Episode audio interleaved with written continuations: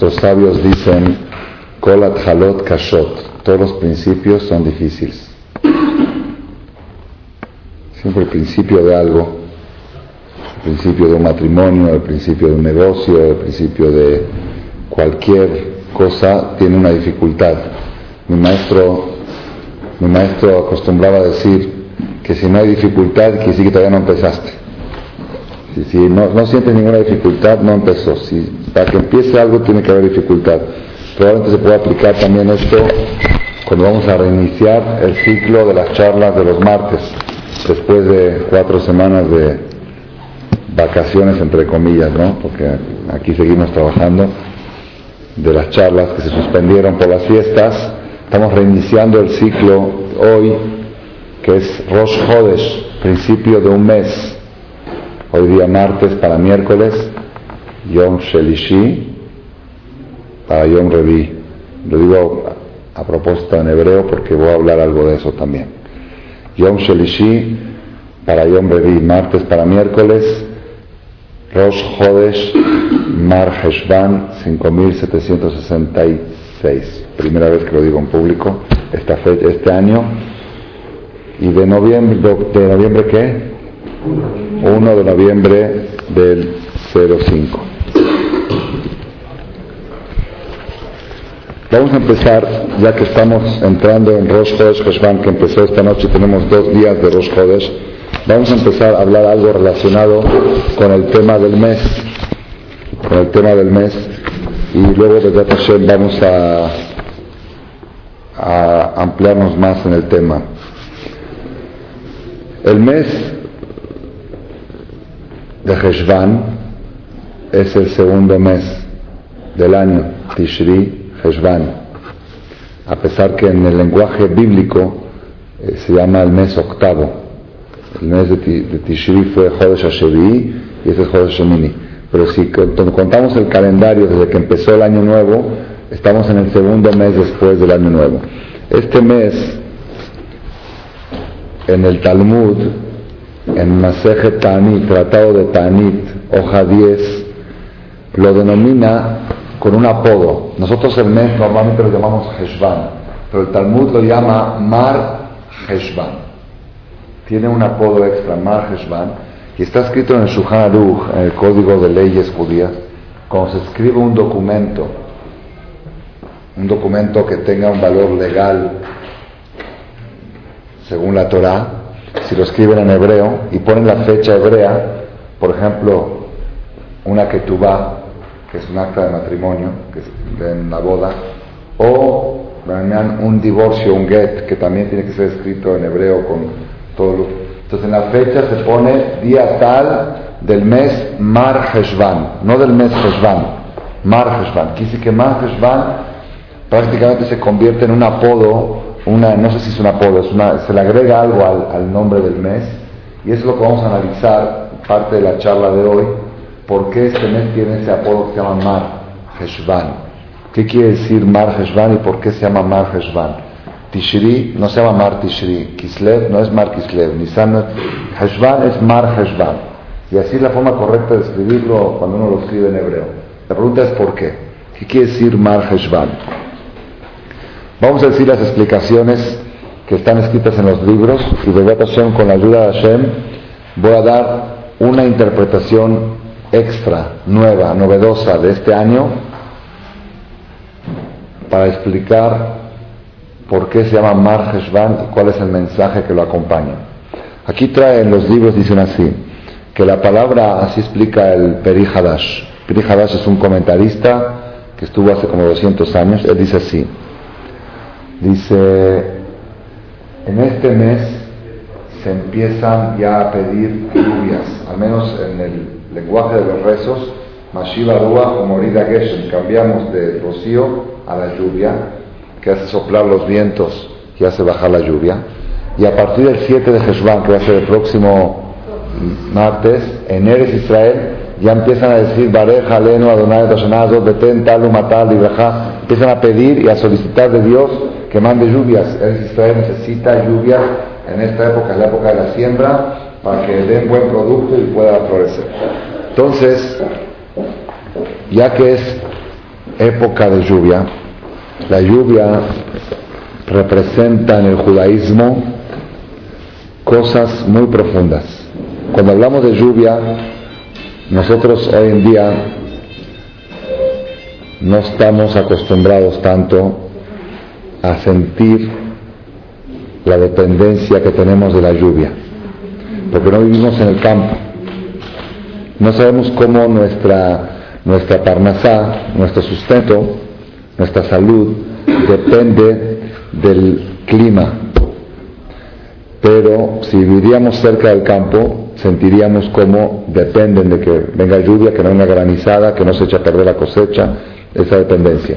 Sin embargo, el Talmud dice que la lluvia tiene mucho más profundidad, no solamente la lluvia física que conocemos, sino toda la bendición divina que viene del cielo hacia la tierra está representada por la lluvia. Y cuando decimos que entra la época de lluvia, significa la época que las personas tienen que preparar el terreno para poder recibir la bendición divina para que pueda florecer.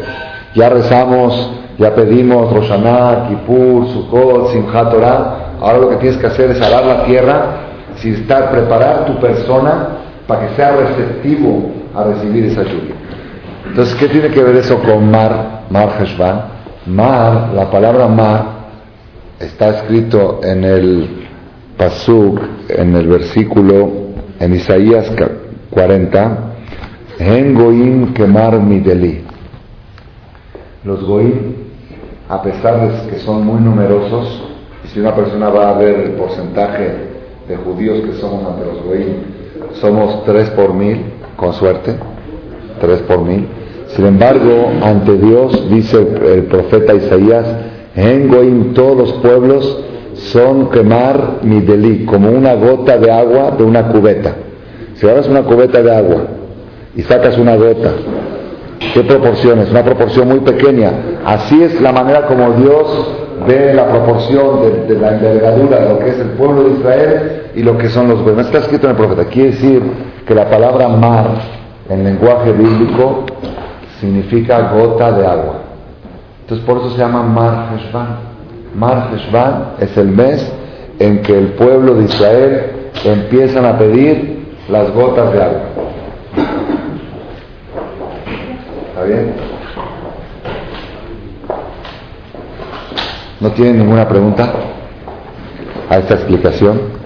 ¿Les gustó? ¿Por qué se llama el mes Mar Heshvan? Porque Mar quiere decir gota. Y cuando empiezan a pedir la gota de agua, en este mes se empieza a pedir las gotas de agua. ¿Ah? No tiene ninguna... Ah, muy buena pregunta. Eso estaba esperando. Después del día de trabajo todavía que trabaja la cabeza, carura. Ok, muy bien. Esa pregunta estaba esperando. ¿Cuál es la pregunta? A ver. No, no, no. Nada más una gota. Mar. ni siquiera una gota de agua es suficiente. Necesitamos millones de gotas, trillones.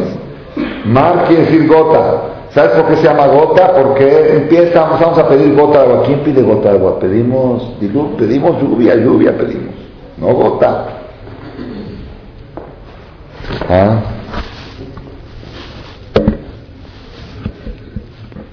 Es buena pregunta, muy buena pregunta. La respuesta va a estar más buena que la pregunta. La persona recibe tanta bendición de Dios tanta bendición que se le olvida de contar las gotas. La Gemara dice sobre el pasuk del último versículo del Salmo. Hoy en día está mucho de moda leer salmos. ¿Quién sabe decir cuál es el último versículo del Salmo? El último, no el párrafo, el versículo. Último pasuk del Teilim. ¿Cómo termina el Teilim? El pasuk, no la última palabra. ¿Cómo? Kol Haneshama Talel Ka Aleluka. ¿Qué quiere decir Kola Neshama? ¿Ah? Toda alma, como decía toda persona, ¿no? Pero, a ver, Kol. Ah, ah, ahí está, ahí está. No dice Kol Neshama, no dice toda alma. En hebreo te dicho Kol Neshama, toda alma, la verdad dice toda el alma, Kol Han Neshama, toda el alma alabará a Dios, aleluya. ¿Qué dice toda el alma? ¿Qué dice toda el alma? No todo alma, toda el alma. Dice la Gemara, alcohol neshima o neshima de. Por cada respiro y respiro que puedes respirar, tienes alabar. Kola neshama es kola neshima. Porque tú sabes qué es lo que sucede cada vez que respiras. ¿Ah? Quiere que te lo explique, te lo voy a explicar un poco rápido, una clase un poco de biología. Cuando tú respiras, prácticamente la vida, la vida, ¿qué es la vida? Mucha gente dice la vida es la sangre, no es cierto. La sangre no es la vida, la vida es el oxígeno. La sangre, así dijo mi maestro, la sangre es un tren, un tranvía que transporta el oxígeno a todos los miembros. La sangre es oxígeno. Cuando tú respiras, oxigenas, tu pulmón está lleno de sangre y la sangre que está en el pulmón se llena de oxígeno. Esa sangre oxigenada pasa al corazón el corazón bombea esa sangre oxigenada a todo el cuerpo. El 75% la manda a la cabeza, que es la que más oxígeno requiere, necesita para funcionar, porque aquí está todo el sistema nervioso, la vista y el oído y la boca y el habla, todo esto necesita el 75% de la sangre oxigenada y el otro 25% va de aquí para abajo. El momento en que tú haces así, con este dedo, mueves el dedo así. Si tú ves ahora de repente este libro que se empieza a mover, solito, ¿qué, preguntas? Ah, milagro. O hoy en día que estamos en un mundo tecnológico, ¿qué dices? ¿Dónde están las pilas? Tiene una pila. No te no, sin pila se mueve así. No, si se está moviendo es porque tiene una energía que lo hace mover. Es una pila, una cosa, una carga, algo. ¿Ok? Bueno, igual pasa con esto. Cuando haces así tienes que dónde está la pila. ¿Dónde está la pila que hace mover esto? Respuesta, aquí hay sangre oxigenada. El oxígeno, esa es la energía. En el momento en que hiciste esto, la sangre se desoxigenó, se usó, se utilizó el oxígeno. Entonces regresa la sangre por las arterias, nuevamente a dónde regresa? Al corazón. El corazón tiene cuatro cavidades regresa a una segunda cavidad del corazón en el cual recibe la sangre desoxigenada y la manda al pulmón para volverla a oxigenar y volver a mandarla al corazón para que la vuelva a bombear. ¿Y por qué tiene el corazón cuatro cavidades? ¿Es suficiente con dos? ¿Por qué tiene cuatro? ¿Ah? Porque el corazón para hacer esto también necesita oxígeno propio para funcionar el mismo. Entonces tiene dos cavidades para la sangre oxigenada de él mismo y otras dos para mandar a todo el cuerpo y recibir, ok, reciclar y mandar la sangre.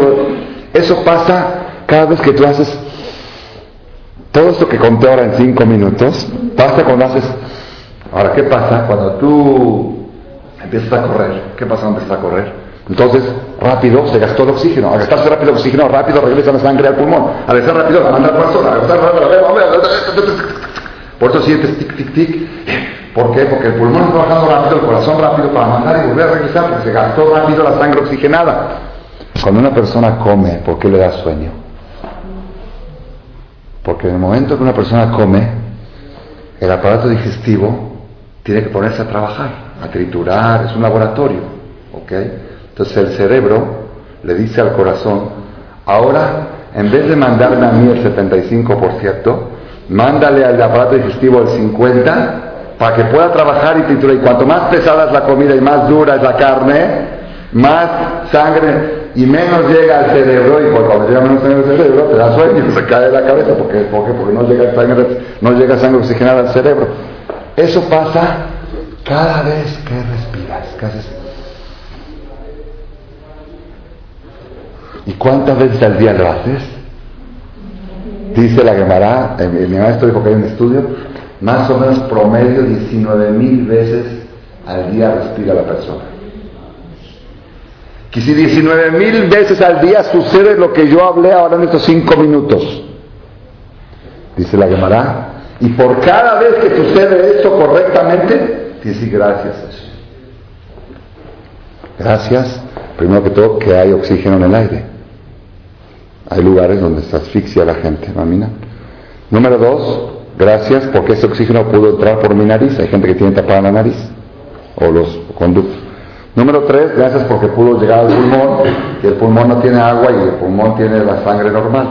Número tres, porque del pulmón pudo pasar al corazón. Número cuatro, porque del corazón pudo ser bombeada al resto del cuerpo. Número cinco, porque luego pudo regresar por las arterias, porque el que tiene varices se le puede hacer una embolia y no regresa la sangre y eso es donde provoca el atoramiento de toda la circulación y va a lo que puede pasar. Todo eso cada respiro, no cada minuto.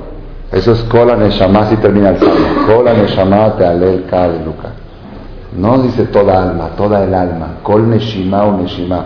Por cada vez que respiras y aspiras, tienes que echarte una conferencia de agradecimiento a Hashem. Nada más que estaríamos todo el día rezando. Pues no podemos. Entonces, tres veces al día venimos, decimos gracias a Hashem, nos paramos. Pero tendríamos que estar, ese, por eso se llama Mar Heshvan, la gota de Heshvan. Cuando ves tanta lluvia, no te olvides que cada gota y gota es una bendición independiente. La Gemara dice, la Gemara dice que las gotas de agua que caen del cielo no pueden chocar una con la otra. Si se tocarían una con la otra, se destruye el mundo. Las millones y trillones en el aire no pueden tocar.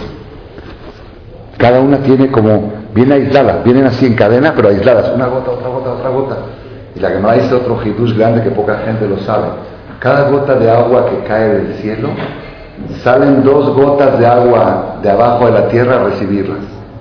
Y se hace como un charco, es macho y hembra. La gota que viene de arriba es macho y de abajo es hembra. Main Ilain y Main Tataín, Main Bejurim, Main. Son temas un poco profundos en la Kabbalah. La lluvia. La Gemara dice, Gadol Yom Geshamim, es tan grande el día de lluvia, cuando llueve, es tan grande como esa es vida, que Tejiyata Metim, como el día de la resurrección de los muertos. ¿Por qué? Porque la semilla que está enterrada en la tierra ya está muerta. Si tú desentierras la semilla, es Hazita, pobre, en vez de comerse el trigo, lo enterraron ahí, está podrido, está podrido. Hazita, mujará, mujará, tanta mercancía echada a perder. Espera, está en la va a venir la lluvia, va esto, y va a haber una resurrección. Esa es sabida, pero hay otra nueva que no, no es muy conocida. La Gemara dice, es tan grande el día de la lluvia, que afilu las monedas que tienes en la bolsa tienen más veraja. ¿De dónde se aprende el pasú? Y el sábado nadie te como dice,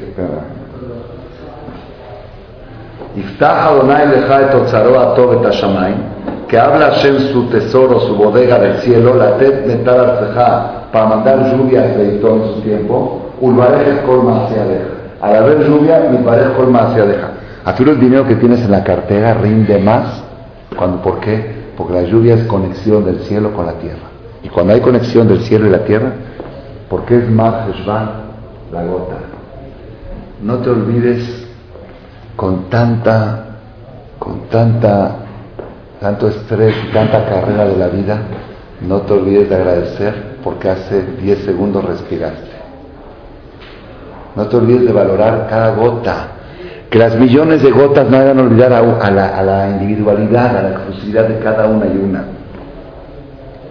Y estos, Rabotay, son mensajes.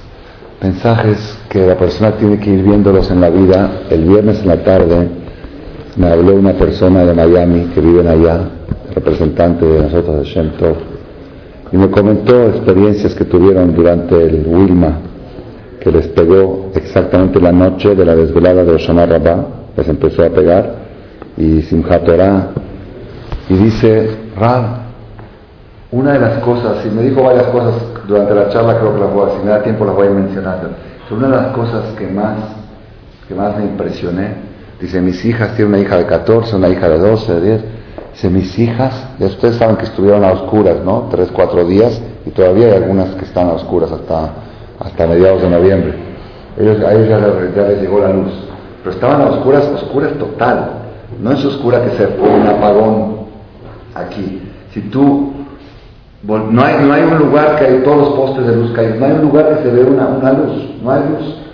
Entonces, ¿cuál es la única fuente de luz que tiene en la noche?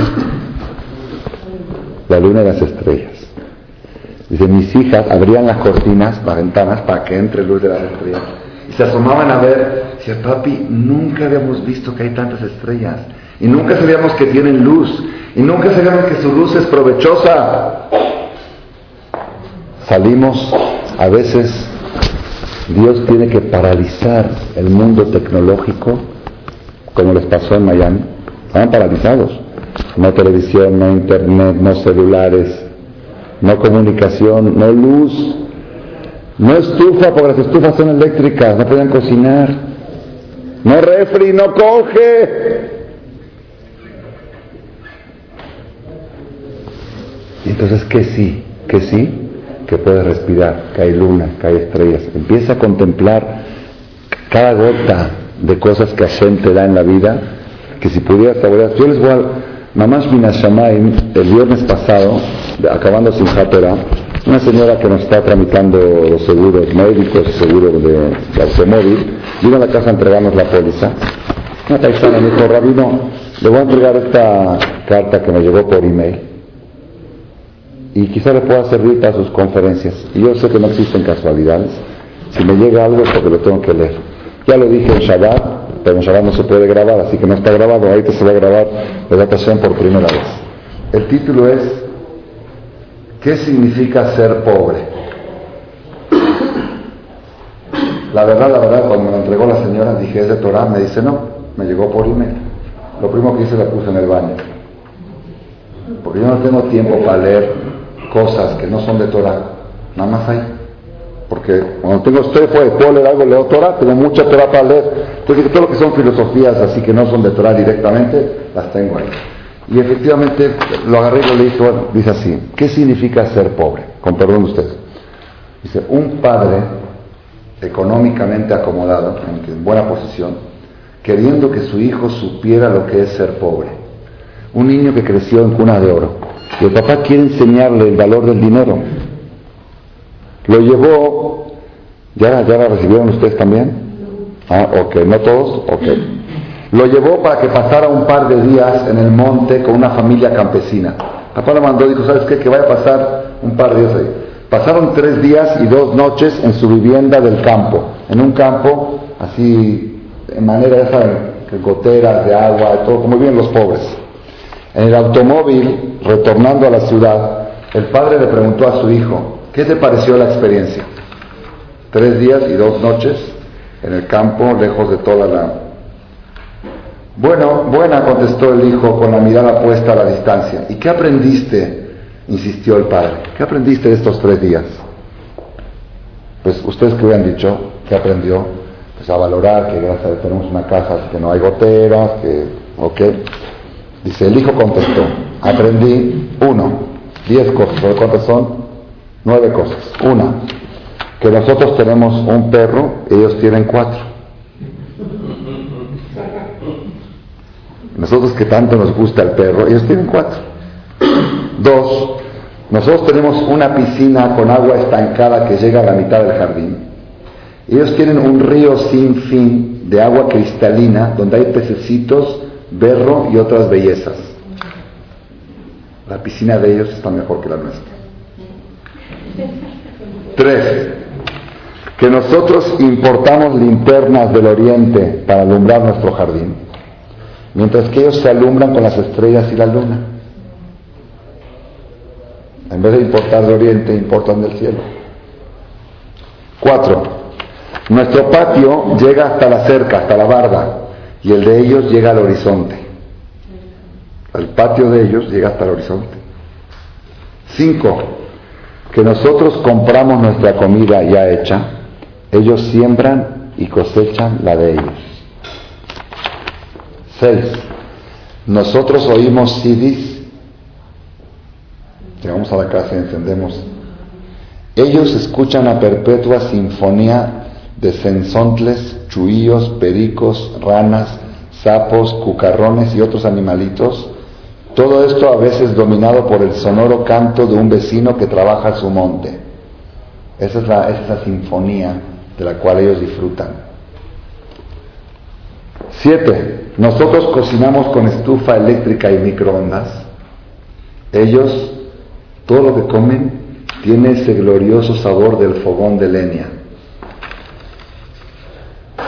¿Sí? Nos vamos al campo a hacer carne asada para probar el sabor de leña. Ellos lo prueban tres veces al día, ese sabor. Ocho. Para protegernos, nosotros vivimos rodeados por un muro con alarmas. Ellos viven con sus puertas abiertas, protegidos por la amistad de sus vecinos.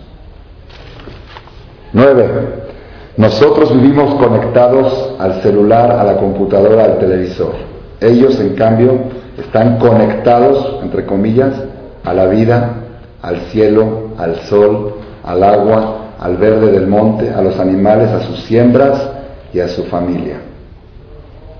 El padre quedó impactado por la profundidad de su hijo y entonces el hijo terminó. Gracias papi por haberme enseñado qué tan pobres somos. Eso es Mar Heshvan, la gota de agua. De tanta lluvia se te olvida de la gota de agua, lo que vale una gota de agua. Valorar cada respiro, cada estrella que ilumina, cada vez que puedes hacer un movimiento y caminar. Matira Surim, Fokeah Ibrim, Zokef Kefukim. Ese es el primer mensaje de Mar Heshvan. Mar Heshvan quiere decir la gota de agua. De tanta lluvia no te olvides de valorar cada gota. Es el primer mensaje. Segunda explicación, que es Mar Heshvan. La palabra mar, literalmente, ¿qué quiere decir? Amargo. Maror. Maror quiere decir amargo. Un mes amargo. ¿Por qué es amargo? Dice acá, muchacho, ¿por qué? Es el único mes que no tiene ninguna festividad. Todos los meses tienen algo. Roshaná, ni que hablar Tishri, ni que hablar Kislev, Hanukkah, Shevat, Tuvishvat, eh, Adar, Purim, Nisan, Pesach, Iyar, Baomer, eh, Sivan, Shavuot, Tamuz, Shivasar, Tamuz, Ab, Tisha ¿Tiene alguna celebración, alguna conmemoración? Heshvan, Mafishi, Hazito, Mar. No le gustó mucho, ¿verdad? A mí tampoco.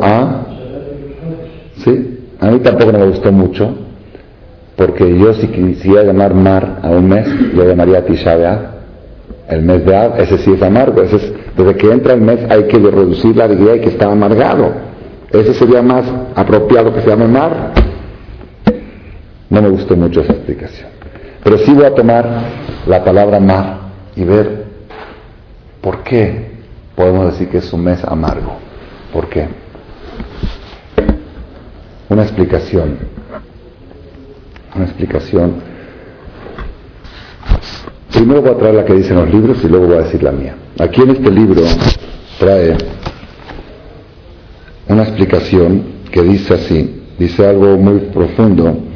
Dice, hemos visto a través de la historia que todos los decretos contra el pueblo de Israel que vienen de parte de los gobiernos, ya sea de impuestos o de ascume o de arrestos, se gestan en el mes de Heshvan. El mes de Heshvan es un mes apropiado a cosas amargas. ¿Y eso por qué? ¿Cuál es la razón? Porque en este mes sucedió algo muy trágico en la historia del pueblo de Israel. ¿Qué sucedió? Dice el Pasuk en Reyes 1, capítulo 12.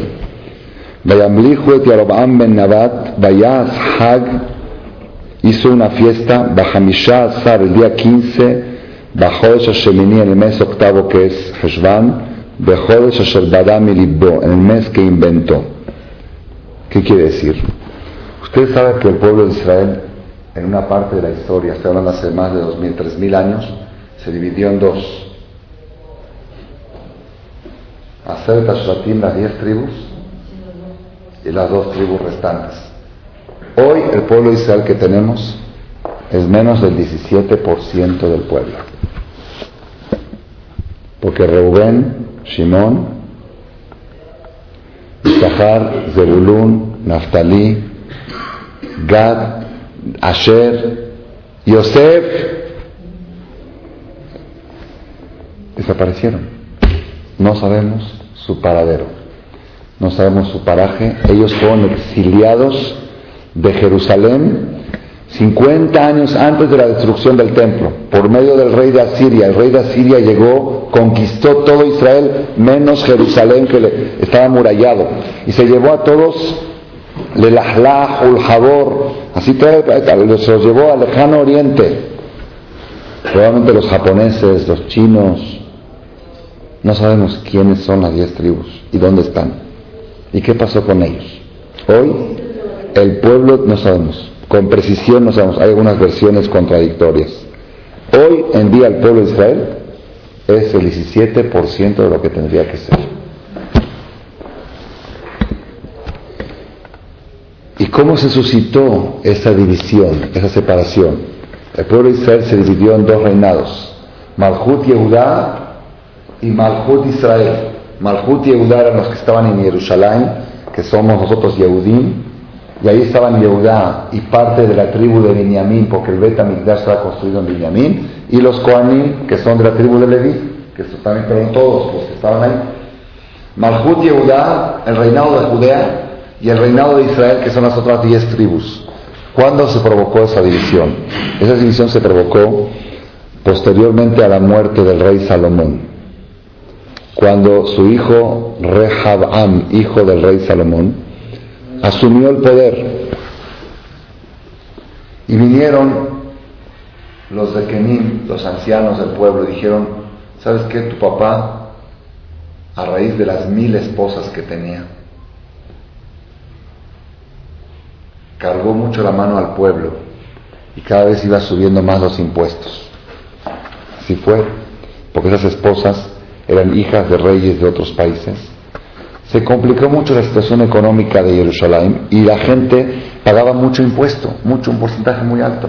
Por favor, bájale a los impuestos, reduce los impuestos para que podamos trabajar.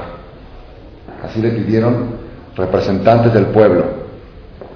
¿Qué le contestó Rehabam, el hijo del rey Salomón? Dijo, Kotni, Kotni, Abba, mi motne abi. Se mi dedo menique, mi dedo más pequeño, es más gordo que las caderas de mi papá. Mi dedo más pequeño es más gordo que la cintura de mi papá. ¿Qué quiso decir? Si mi papá les cobraba tanto de impuestos, pues yo les voy a cobrar el triple cuatriple. Como diciendo, olvídense que voy a hacer rebaja. La cosa viene más dura.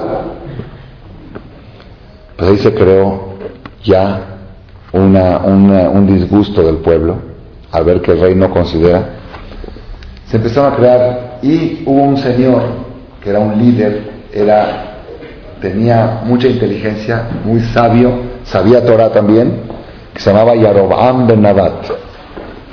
Yarobam Ben Nabat es uno de los hombres que están en la lista del Talmud, que son exentos de la regla que dice Kol Israel y Eshlaem Helek Todo Israel tienen entrada al Olam tienen pasaporte, tienen visa, excepto Yarobam Ben Nabat. Este hombre no tiene entrada.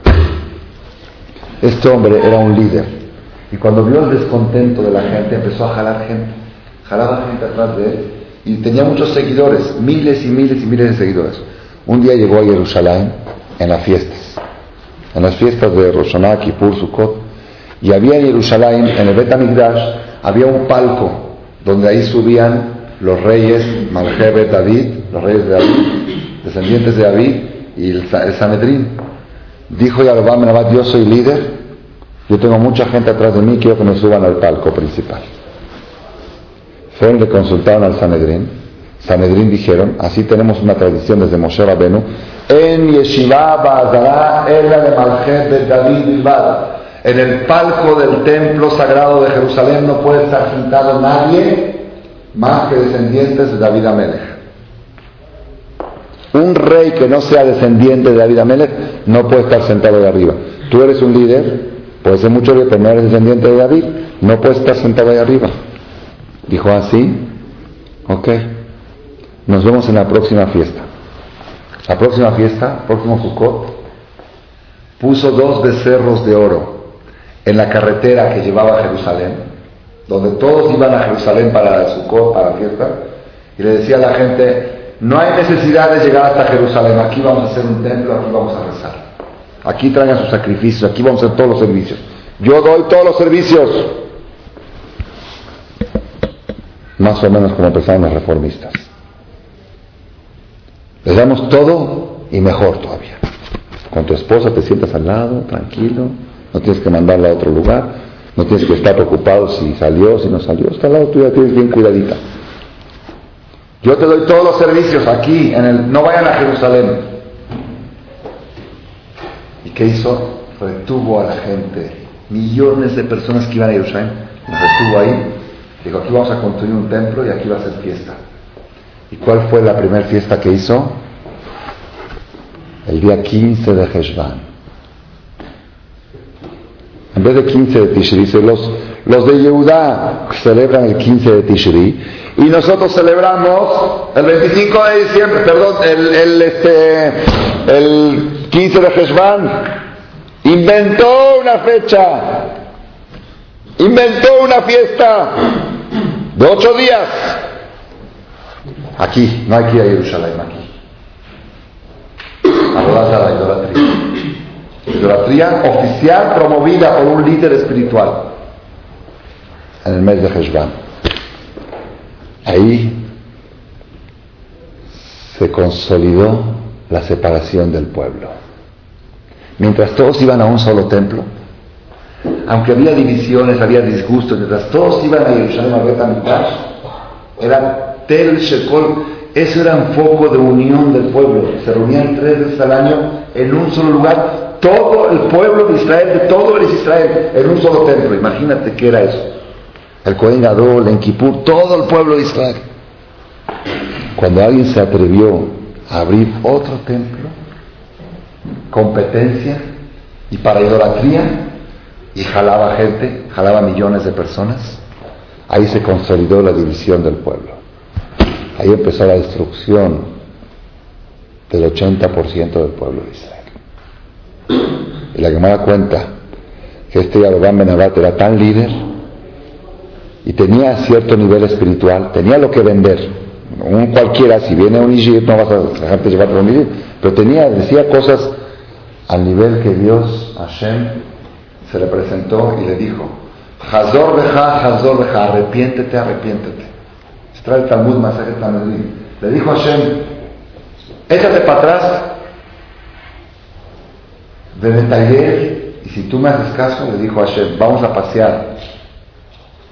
Yo, tú y Berishai y David Amelech en el Gan. Vamos a pasear juntos.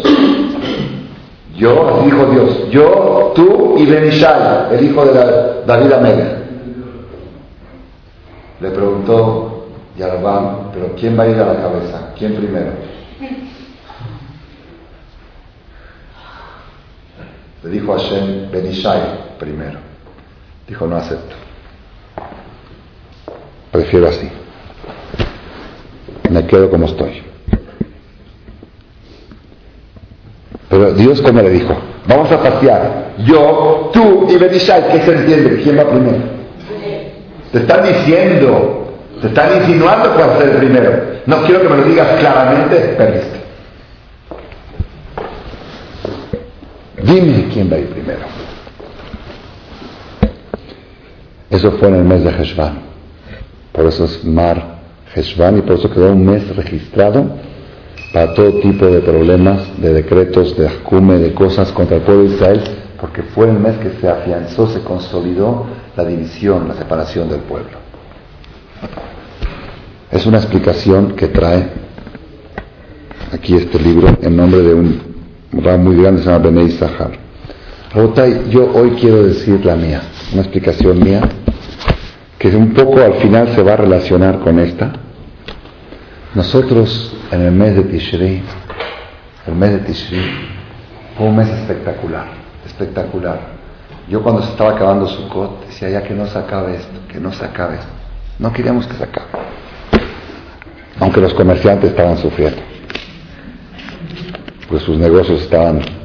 Hoy me preguntó mi secretaria, hoy, me dice, Rabino, mañana tengo que venir. Le dije, de Gile, todo octubre no trabajaste y cobraste. Puedes venir, por favor, mañana. Aquí te necesitamos. Hay que quemar CDs, hay que hacer discos, hay que hacer cosas. Ya jalas, ¿cuántas vacaciones? La de ellos y las nuestras. Dije, por favor, vente. Y si veo que acabas el trabajo y que te mando un ratito antes del, tiempo. No, es que tenemos que ir acá. Dije, ¿a dónde fuiste en Simchat ¿A dónde fuiste en Sukkot? ¿A dónde fuiste en Kippur? En tu casa calentita, ¿verdad? Bueno, pues ahorita te repon los días. El mes de Tishri, un mes espectacular. Llegó un muchacho, un abrej mexicano, un abrej que estudia todo el día, que se, había ido a pasar Roshanay y Kippur, el, todo Jodesh Elul, a Jerusalén, a Koliakó con mi maestro Radio Regresó este jueves en la noche y el viernes vino a decir Shachrit aquí. De qué tal, viste a mi hijo ahí, qué tal, qué esto, qué lo otro.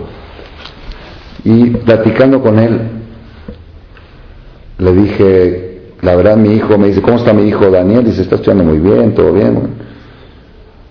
Le dije, la verdad mis respetos a mi hijo Dani. ¿Por qué? Dije, porque acabando Kippur, cuando ya mi esposa se había aliviado y teníamos tour, le dije, ¿sabes qué, Dani? Dani no iba a venir, pero le dije, ¿sabes qué? Ya que tenemos fiesta en la familia, tour, y viene su y Simchat Torah, pues vete al aeropuerto, el primer vuelo que veas, aunque cueste lo que cueste, este, pide de prestado dinero ahí, yo después te lo doy, y vente para que estés el tour de tu hermanito y en su y Simchat Torah con nosotros. Pues la verdad, tenía seis meses que no lo veíamos. Dijimos, seguro se va a entusiasmar. Me dice mi esposa, no lo veo muy entusiasmado. Lo agarré, le hablé otra vez, dije, dime la verdad, Dani, ¿fuiste al aeropuerto con ganas de tomar el vuelo o con ganas de que te digan que no hay lugar?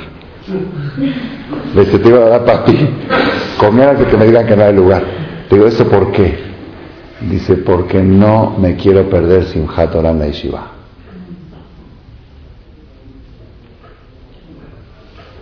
Le dije mis respetos. Mis respetos porque son oportunidades que no se repiten mucho en la vida. Y si la tiene, pues que la disfrute, Vilhana. Me contestó, le contesto a este abreje, el viernes está aquí en la mañana, aquí, aquí está parado, aquí en la Teba. Le dije, mis respetos a mi hijo. Me dice, pero le voy a decir una cosa, su hijo tenía razón. El Simchat Torah la Yeshiva es imperdible. Y yo recomiendo que uno viaje especial nada más para estar ese día. Es un solo día ahí en Israel Simchat Torah. No como que son dos. Digo, pero ¿qué, Aquí también estuvo muy bonito que dice Rab, lo que yo viví ahí, o sea, a la una y media de la mañana, acabando Simchat Torah, hacen acafot con música. Cuando para nosotros todavía es ir, para ellos ya es, ya es, ellos tienen un solo día. El, el martes en la noche, ya para ellos acabó la fiesta y hacen acafot shniot con música. Y vayan hasta la una de la mañana a la una de la mañana, ya van a terminar, se paran, es un, un, midrash muy largo, caben 500 personas, se paran en dos filas todos los muchachos de la yeshiva, de este lado unos y de este lado otros, y pasan todos los hajamim grandes de la yeshiva con los Sefer Torah por el medio de la fila, y los muchachos les van cantando, les van echando porras, y llegan hasta Lejal. Cuando llegan hasta Lejal, están parados aquí una fila de muchachos que no dejan meter el Sefer. Dicen, no, ya no queremos que lo metan, queremos seguir bailando. No, pues ya hay que meterlo. Pues, eh, ok, que pase uno, pero el otro no. Y así están. Cuando ya metieron todos, se reúnen todos al lado del lejal con las puertas abiertas y se sueltan a chillar durante 40 minutos. Dice, el que no llora ahí es porque tiene corazón de piedra. Dice, las lágrimas que sueltan ahí como diciendo ya se terminó, ya, se van a cerrar las puertas y ya, se acabaron todas las fiestas, todo. Dice, lloraban y lloraban los muchachos. Si el que está ahí al lado, aunque sea de hierro, llora. Piden, rezan, por favor, Hashem, no nos abandones, por favor, Hashem, acompáñanos, por favor. Dice, algo inédito, dice, inédito, en mi vida vi algo igual, dice, me di cuenta este Dice, su hijo tenía razón en perderse el tour de su hermano y en perderse su cuerpo en la familia para ver ese espectáculo de esos 40 minutos. De la 1 a la 1.40 de la mañana. me dio, nostalgia. Pero después que me dio nostalgia, me puse a pensar, dije, es verdad, yo también aquí en Simchat Torah, no tan a ese nivel, pero éramos a las 10, 11 de la noche, pusimos música también. Y cuando ya volvimos los sefarim, antes de cerrar, le dije, vamos a hacer un minuto de silencio, y cada quien que pida lo que se le antoja, porque ya se van a cerrar las puertas y ya se acabaron las fiestas. Si ahorita pidan lo que quieran. Y todos se emocionan, pero no, no, nada, nada que ver, nada, ni un por ciento de lo que era ya. Pero entonces me ocurrió una pregunta. Dije, ¿y entonces qué era Neilá? Porque me dijo este Abre, dice, wow, garantía le digo, lo que pasó Moisés en Torah superó por mucho a la Neilá de Kipur, pero por mucho, por 10 o 20 veces más que la Neilá.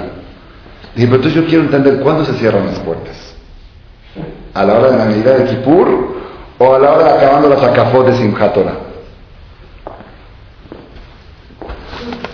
Está muy raro. Cuando, cuando cerramos la medida de Kippur, decimos antes de cerrar, antes de tocar el shofar, siete veces Adonai o Elohim, Adonai Elohim. ¿Por qué siete veces?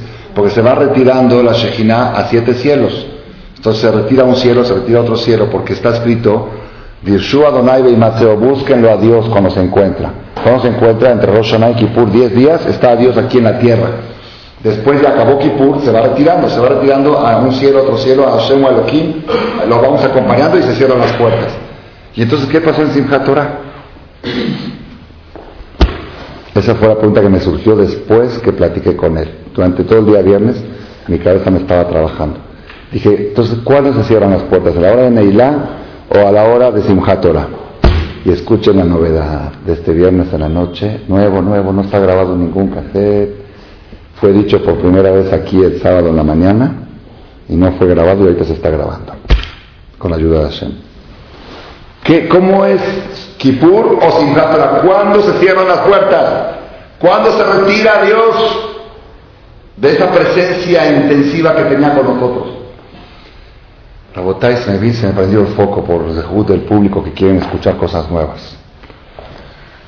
Desde Roshaná a Kippur, y tengo que darles una conferencia por todo el mes, no de, no de cuatro horas, ¿ok? Pero tiene que abarcar temas de todo, porque yo tengo cuatro semanas que no les di nada. No hablé de Roshaná, no hablé de Kippur, no hablé de Sukkot, no hablé de Simchat Torah, ahorita les estoy hablando de todo junto. Entre Roshaná y Kippur, Hashem baja a la tierra, como dice la Gemara, está presente a ver cómo funciona el negocio, a ver cómo funciona la empresa, a ver qué gerentes están cumpliendo su función y quién no, a ver a quién le van a subir el sueldo, a quién le van a bajar, a ver a quién lo van a quitar de la empresa, a ver a quién le van a dar más recursos, porque está siendo muy efectivo este gerente. La empresa de Hashem, la creación del mundo, baja una vez al año, a ver, y a juzgar, y a repartir, y a quitar y a poner y a sustituir y a cambiar puestos, este más arriba, este más abajo, a este lo subes, este ascenso, este upgrade, este lo otro downgrade.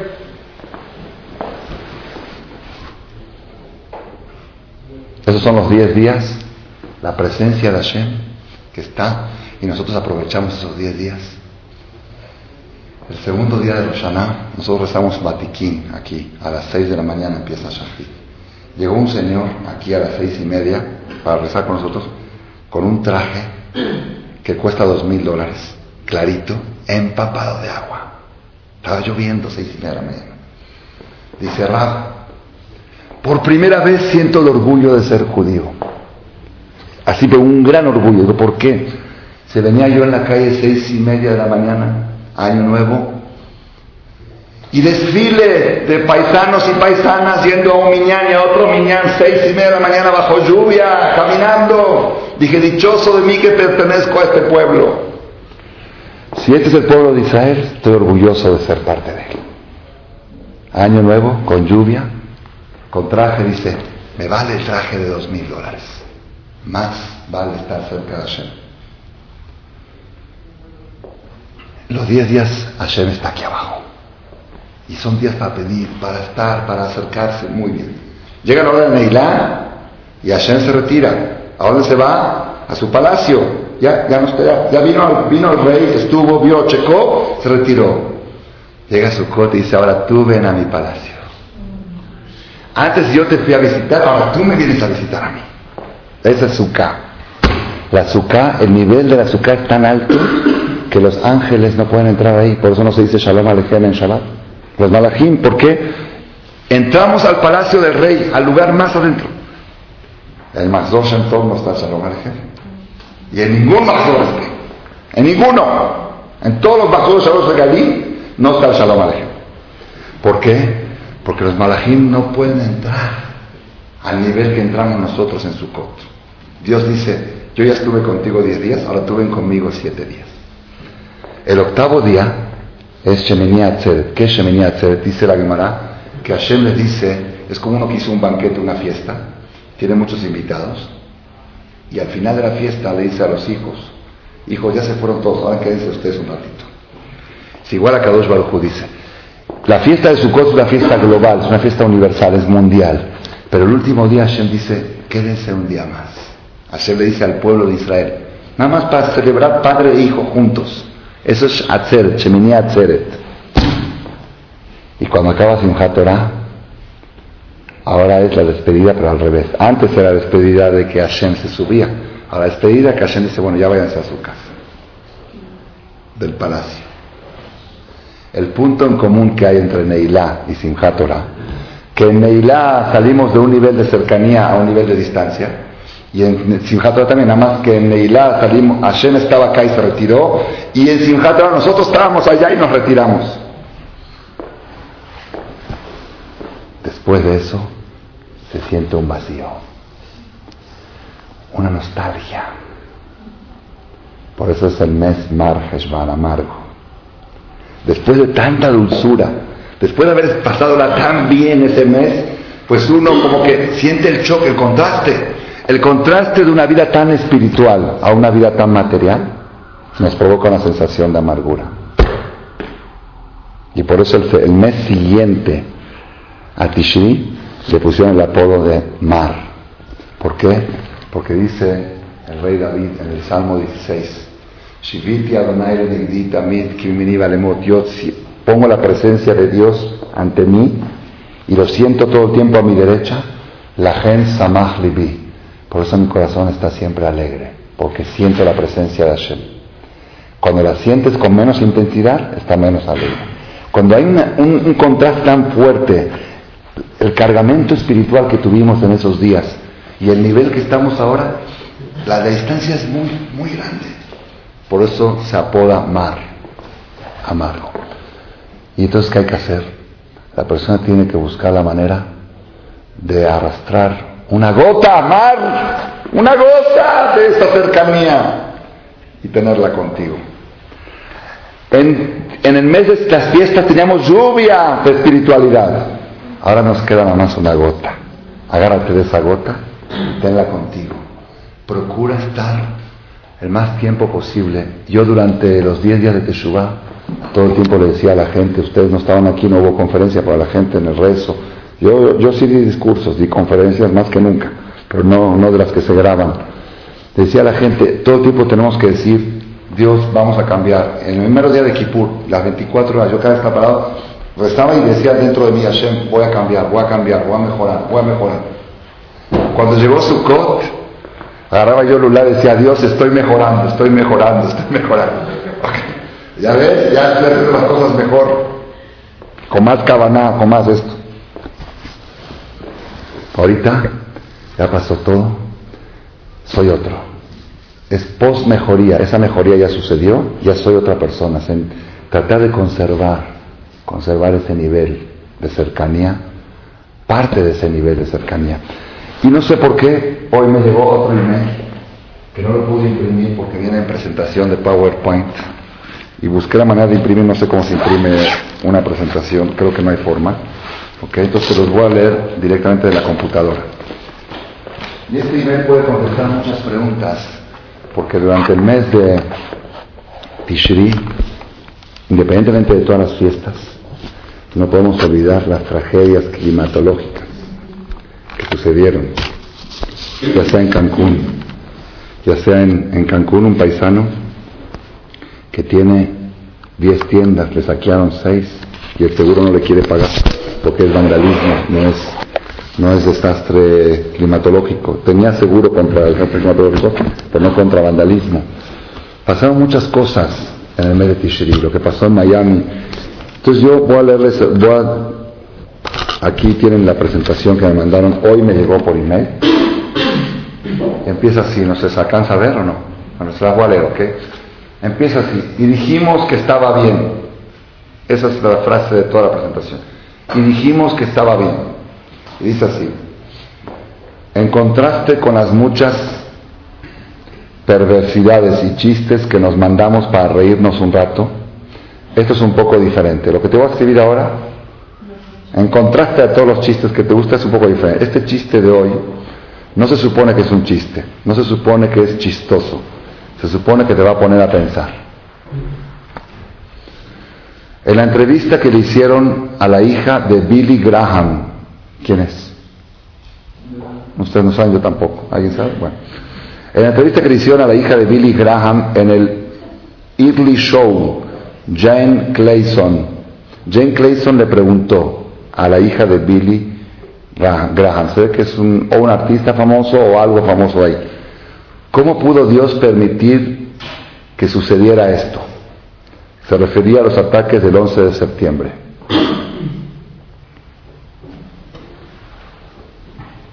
Entre paréntesis, el próximo miércoles, ¿miércoles es? En Ramat Shalom, ¿miércoles o martes? Próximo miércoles, de mañana en 8, en Ramat Shalom, va a haber una conferencia sobre, ah, no, no es sobre esto.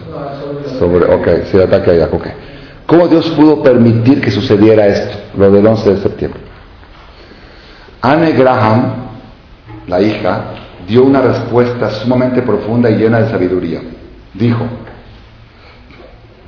al igual que nosotros, creo que Dios está profundamente triste por este suceso.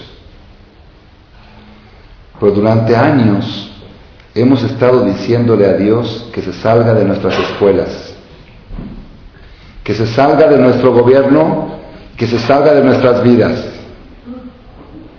Años estuvimos diciendo a Dios, ¿sabes qué? Ya salte de nuestras escuelas, salte de nuestro gobierno, separación, gobierno y, y salte de nuestras vidas. Y siendo el caballero que es él, que viajó, creo que se ha retirado tranquilamente. ¿Cómo podemos esperar que Dios nos dé su bendición y su protección cuando le hemos exigido que nos deje estar solos? Si tantos años le pedimos a Dios que nos deje solos, no te metas en mi vida. Entonces, pues él como gran caballero dijo, bueno, te dejo. A la luz de ciertos sucesos recientes, ataques de terroristas, balaceras en las escuelas que hubo en Estados Unidos, etc., creo que todo comenzó cuando Madeleine Murria O'Hare, no sé quién es, se quejó de que no quería que se rezara en nuestras escuelas, que no haya rezos. Y dijimos que estaba bien. Esa misma señora que exigió eso, que no se rezara en las escuelas, ella fue asesinada y hasta hace poco se descubrió su cuerpo.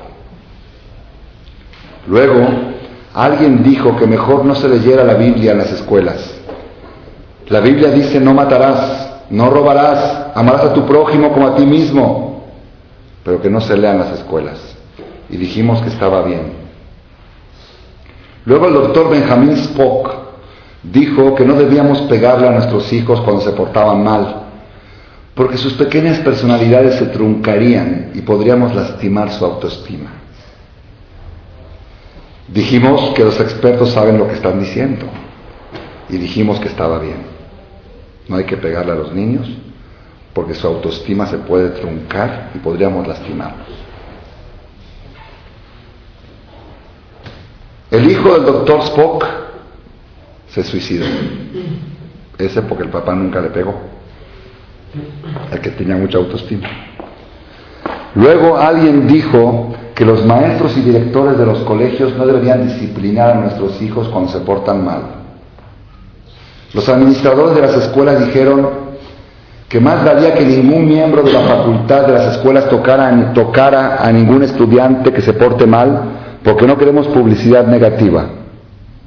No vayan a pegarle a los alumnos de la universidad, porque no queremos publicidad. Y por supuesto no queremos que nos vayan a demandar. Y acá entre paréntesis hay una gran diferencia entre disciplinar, tocar, golpear, cachetear, humillar, patear, etc. Si hay formas como disciplinar. Pero nosotros dijimos que estaba bien, no le digan nada al niño, déjenlo. Luego alguien dijo, dejemos que nuestras hijas aborten si quieren, y ni siquiera tienen que decirle a sus padres, para no angustiarlos. Y dijimos que estaba bien. Luego uno de los consejeros del Consejo de Administración de las escuelas dijo, ya que los muchachos siempre van a ser muchachos y los jóvenes siempre son jóvenes, y de todos modos lo van a hacer, démosle a nuestros hijos todos los condones que quieran para que puedan divertirse al máximo y no tenemos que decir a sus padres que se los dimos en la escuela.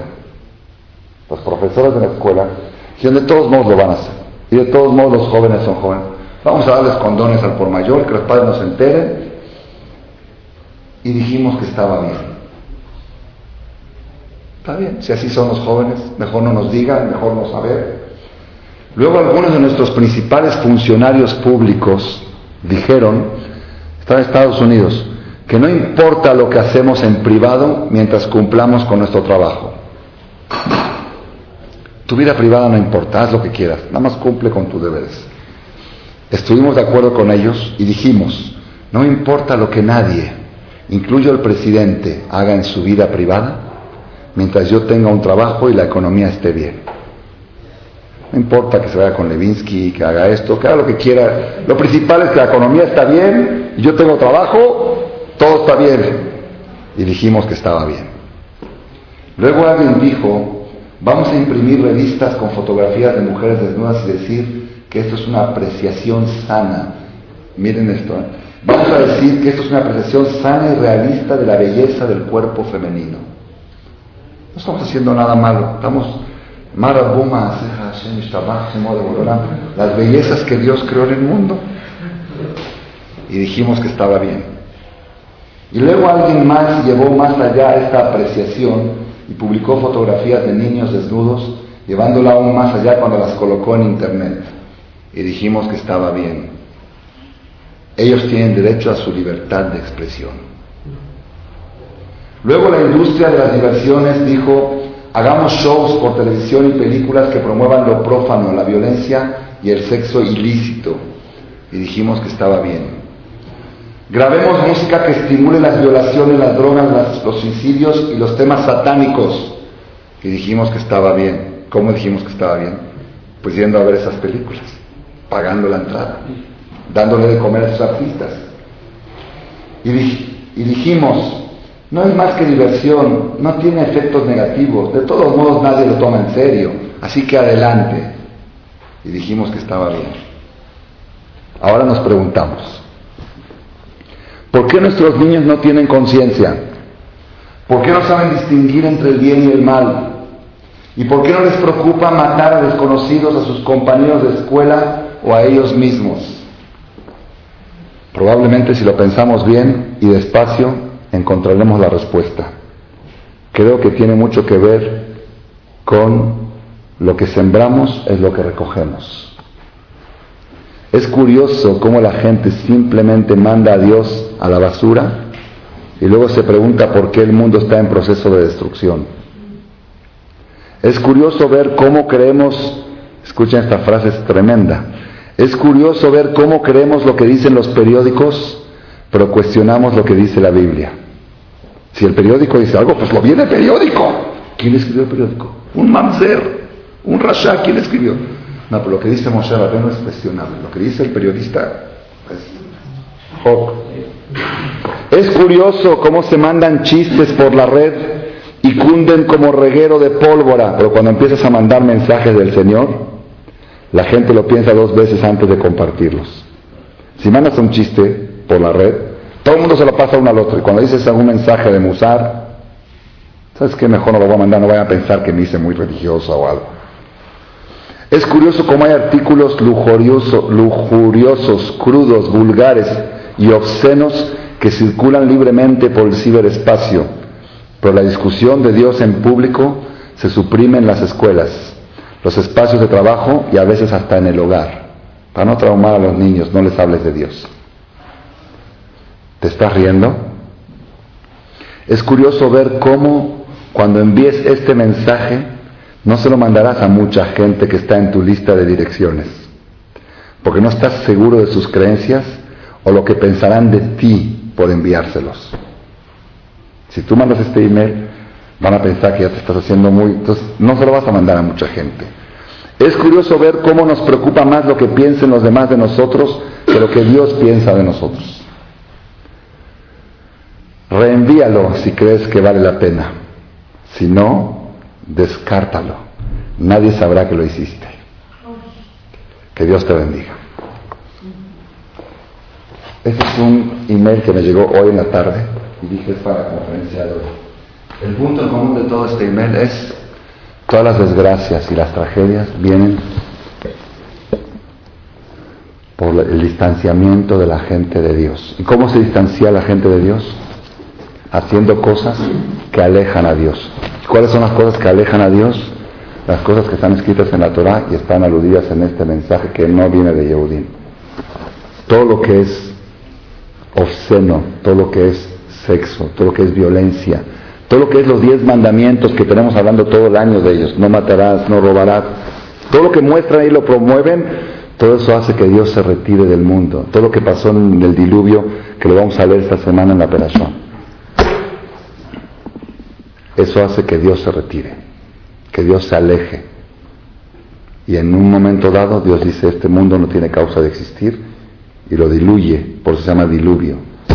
Si nosotros queremos lo contrario, si queremos salvar nuestro barco, tenemos que hacer nuestra arca de Noah y hacer lo contrario de todo lo que menciona ahí en en esos mensajes. Alejar a Dios de las escuelas, alejar a Dios, eso es lo que aleja, eso es lo que trae la destrucción de nuestra juventud. No le pegues, no lo golpees. Dice el rey Salomón, el que priva el látigo de su hijo es porque lo odia. Ah, David Amélez tuvo un hijo, el rey David tuvo un hijo que él nunca lo reprimió, nunca lo reprimió. ¿Saben cómo se llamaba? Absalom. Absalom. ¿Sabe qué pasó con ese Absalom? ¿Qué pasó con él? ¿Ah? Se convirtió en enemigo de su papá, enemigo político, y trató varias veces de asesinar a su papá. Su papá tuvo que escapar del país porque su hijo lo quería matar. Es el Salmo 4. Mismor de David, el canto de David, beborjó al escaparse, mi pene Absalón venó de Absalón su hijo. ¿Por qué? Porque jamás lo regañó. ¿Por qué no lo regañó? Dijo, para que no se traume, para que no se le baje su autoestima. Pues se le subió demasiado la autoestima. La Torah lo cuenta para que aprendamos que aún gente grande ha cometido ese error. Y dijo el rey Salomón, le privas el látigo a tu hijo es porque lo odias, no porque lo quieres. Es como el dentista que dice, me da lástima del niño, no lo voy a hacer doler, mejor lo voy a dejar así con la muela podrida. Ese es doctor bueno, doctor cruel. Esto es lo que tenemos que aprender. Y para terminar nada más con algo del huracán del Wilma de Miami. La noche de el día de la desvelada fue domingo a la noche, que se desvelan, no es obligación, pero es muy bueno desvelarse. Me habló este amigo mío de representante de nosotros en Miami, muchos lo conocen de aquí, me habló el domingo y dice, jajam, ¿qué hago? ¿Desarmo la azúcar o no la desarmo? Porque esta noche va a pegar el huracán y cuando pega, pues golpean las cosas. Le dije, pregúntale a los jajamín de ahí si hay que desarmarla, pues desármenla. Dice, no, pues es muy peligroso. Dijo, si es peligroso, pues desármenla. Dice, ¿y cómo hago con el rezo de mañana, de toda la noche, de la desvelada? Le dije, ¿no van a poder ir a la sinagoga? Dice, no, no estamos que estar encerrados en la casa porque va a empezar a pegar huracán a las 11 de la noche, 12 de la noche. ¿Qué hago? le dije, ¿sabes qué? Esta noche es bueno leer el libro de Devarim. Agarra el libro de Devarim de Shem Tov, los cuadernitos. Reúne a tus hijas, los libros de Perashah, todo de Devarim. Y léele a tus hijas los comentarios. Son comentarios muy bonitos de todo Devarim. Y esa va a ser tu desvelada. Y si es Shahrit, ¿cómo hago? Le dije, en Shahrit te metes al internet, porque todavía eh, se podía, no era Yom Tov. Te metes al internet www.shemtov.mine.nu, ya te di tu clave de acceso y vas a ver por esta cámara cómo vamos a hacer aquí los rezos y vas a seguir con nosotros y vas a escuchar y vas a ver el Sefer y todo y, eso también te va a servir. Dice, pero dicen que se va a ir la luz, que es muy probable que se vaya la luz. Y, si se va la luz, ¿qué? Pero si se va la luz, pues ya no tienes cámara para meterte, agarras una silla la pones arriba de la mesa del comedor, pones un libro de Torah encima y haces siete vueltas alrededor de la mesa. Así está escrito en Benishkai, que no tiene Sefer y no tiene Minyan, que es la forma de hacerlo. Con el Lula dice, ah, qué bueno que tengo un jajam que me dirige, no sé qué. Nos desvelamos aquí toda la noche, a las 7 de la mañana, antes de empezar Shahrit, le toco al radio a Nextel a preguntarle si sí puede entrar a la cámara. Dice, no, jajam, desde que pegó el huracán se cayeron los postes de luz, estamos a oscuras total, no refri, no conge, no tele, no internet, nada, no cocina, no estufa. Y voy a rezar aquí en la casa solito, de no hay forma de salir. Me dice, jajam, lo que estamos viendo aquí por las ventanas es algo, dice, Marabuma Hashem, dice, árboles de 20 metros cayéndose como, como, como de nieve, así, haciendo así, bajándose con el viento del huracán. Si yo estoy aquí acurrucado en la casa con todos mis hijos y viendo desde la ventana como Noah veía la destrucción del mundo desde la Teba. Dice, es una sensación que no se puede explicar. No sabe uno lo que va a pasar una hora después. Después me contó, acabando la fiesta, me contó que otro de los amigos también de los de Shem este, ahí había que sellar todas las ventanas para que no entre el viento, porque si entra el viento a la casa, levanta el techo y no sabe uno lo que puede pasar. Entonces era muy importante sellar con películas de esto, de corte, Entonces uno de los amigos de él vino un viento y le pegó a una ventana y la derribó y empezó a meterse, tuvieron que agarrar el colchón de la recámara del niño y pegarlo contra la ventana, él y la esposa siete horas deteniendo el colchón para que el viento no se meta a la casa y no haga volar el, este, techo. Son, son situaciones difíciles. Ya pasó Simchat estábamos muy angustiados porque no sabíamos cómo estaba la cosa, cada vez venía peor. Rezamos mucho por ellos aquí en Simchat El viernes le, le, dije, a ver, cuéntame, ya les regresó la luz, ya esto, el otro. Dice, Jajam, yo le voy a decir una cosa. El que tiene fe, estas cosas lo sacan más fuerte en su fe.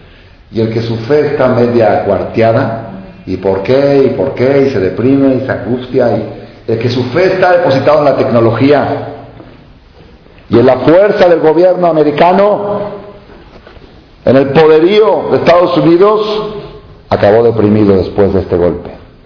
El reto más grande que tiene la tecnología, lo leí en internet en las noticias, el reto más grande que tiene para los próximos 20 años, crear un sistema para enfrentar huracanes.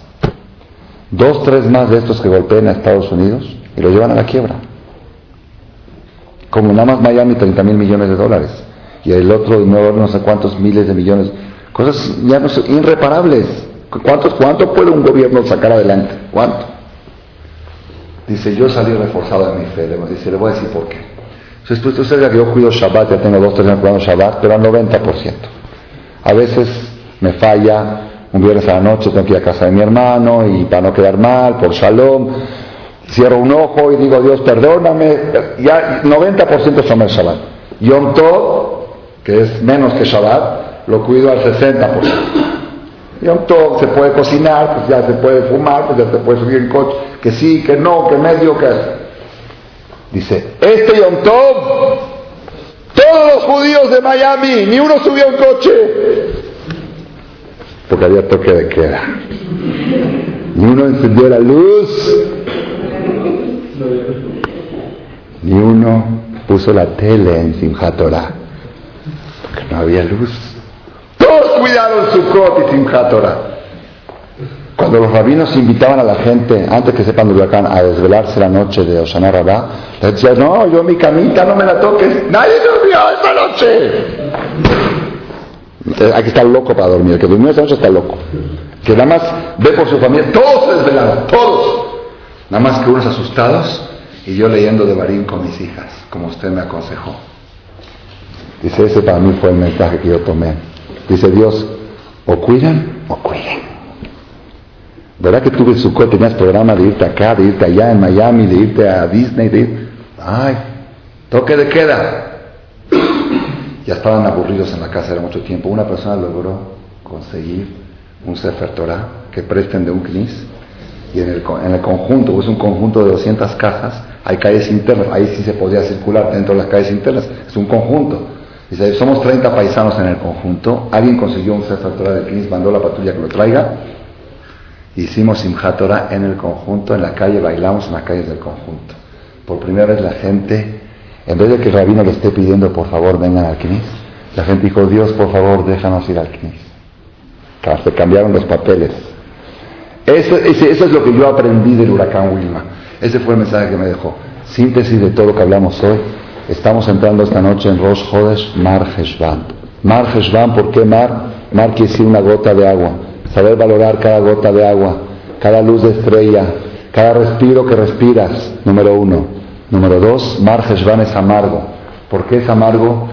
Porque hubo pleito en el pueblo de Israel, porque hubo separación. Y yo di mi explicación por qué es amargo porque después de tanta dulzura, de tanto, esa separación, de separarse de Hashem es lo más amargo que hay. Y estar cerca de Hashem es lo más dulce que hay. Si nosotros queremos tener una vida alegre y dulce, tenemos que tratar de conservar una gota, mar, una gota de lo que quedó de Kipur y de Simchat Torah, llevarla todo el tiempo con nosotros para que Hashem tengamos todos Jodesh Tov y Shana Tovah y Tizkul Shamim Rabot.